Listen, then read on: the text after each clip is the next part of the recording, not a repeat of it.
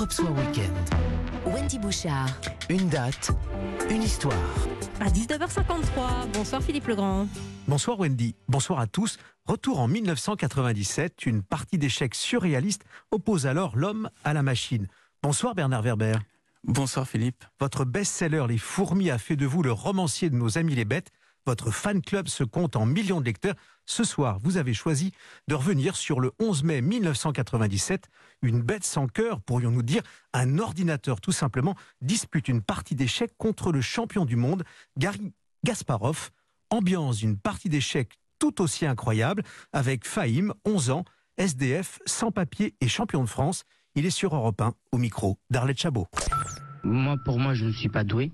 Mais euh, après, mon entraîneur a dit que quand la première fois qu'il m'a vu, il a su que bah, j'avais une bonne vision mentale du jeu et que ça, ça aide beaucoup. Tout ce que je sais faire aux échecs, c'est attaquer. C'est tout ce que je sais faire. Après, je peux calculer euh, pour voir les coups. Je peux aller très loin. Et ça, c'est vrai que ça aide. Je joue que pour gagner. Pourquoi cette date, Bernard Werber, du 11 mai 1997 Gasparov est face à une machine, c'est une première, un ordinateur. Euh, J'allais dire, après 2001, l'Odyssée de l'espace, où on voit un humain qui est en train d'être en défi avec un système d'intelligence artificielle, il y a eu cet instant réel, donc il n'est pas dans un film, dans lequel une machine a battu l'homme dans le domaine où il est le plus fier, savoir son cerveau. Donc ça sous-entendait que le jeu d'échecs, qui est le jeu de l'intelligence par définition, est un domaine dans lequel l'homme a perdu face à la machine. Et ce 11 mai 1997, euh, face à Deep Blue, c'est le nom de, de l'ordinateur qui est en face de ce grand champion, Exact. Gary Gasparov, euh, il était au fond assez confiant avant de commencer la partie. Non seulement il était confiant, mais après avoir perdu, il est allé dire attendez, euh, je pense qu'il doit y avoir un humain derrière parce que c'est pas possible que l'ordinateur ait joué aussi bien. Euh, C'était Il un perd à la sixième partie. hein. Il Ouais. faut euh, rappeler le contexte de, de ce match historique. Et là, seulement en 19 coups.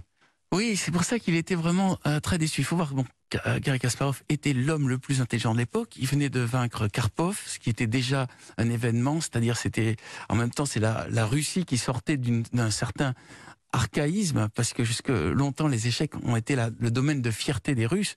Donc Kasparov, qui était juif et arménien, avait battu Karpov, qui était le, le russe euh, orthodoxe euh, ancien du KGB. Donc il y avait déjà une première révolution qui avait eu lieu.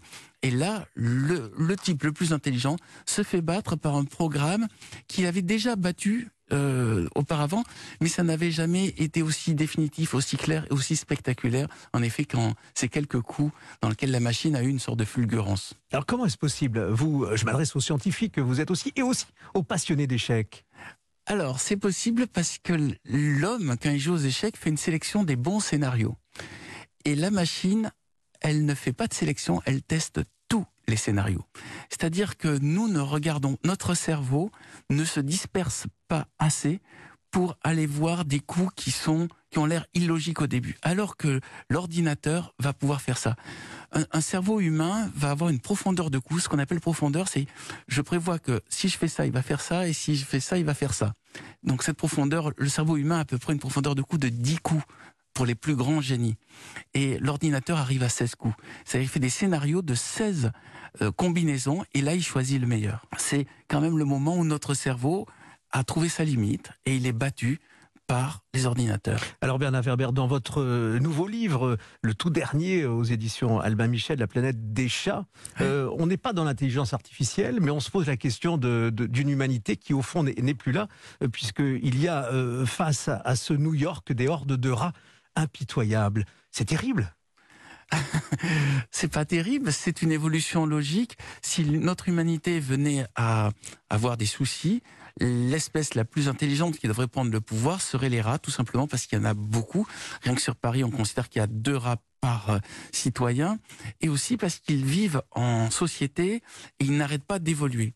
Donc, euh, par rapport à cet envahisseur rat, j'ai imaginé qu'est-ce qu'il pourrait y avoir comme contre-pouvoir, et je me suis dit c'est les chats, parce que naturellement, les villes où il y a des hordes de chats sauvages sont des villes où les rats ne peuvent pas s'imposer.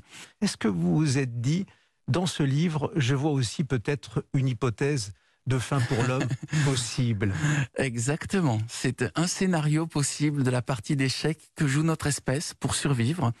Et c'est exactement euh, ce à quoi je pense parce que je crois que les échecs m'ont énormément imprégné. En fait, tout ce que je vois aux actualités, je me dis c'est une partie d'échecs entre quoi et quoi. Et là, euh, ben c'est entre les rats et les chats et l'humain devient l'arbitre. Merci Bernard Werber d'être venu sur Europe 1 ce soir. Euh, revenir sur cette date, le 11 mai 1997, une incroyable partie d'échecs et d'avoir évoqué aussi cette planète des chats dans laquelle on est un peu étranger. Et on va justement se quitter avec euh, ce morceau, ce refrain de l'une des plus belles voix actuelles de la jeune scène française, Julia Guez, qui interprète à l'Olympia étrangère. Avec plaisir. Passer du coq à l'âne, mes sentiments s'épuisent. Je fais le tour de mon âme, mais sans qu'on se le dise. Le manège reprendra la semaine prochaine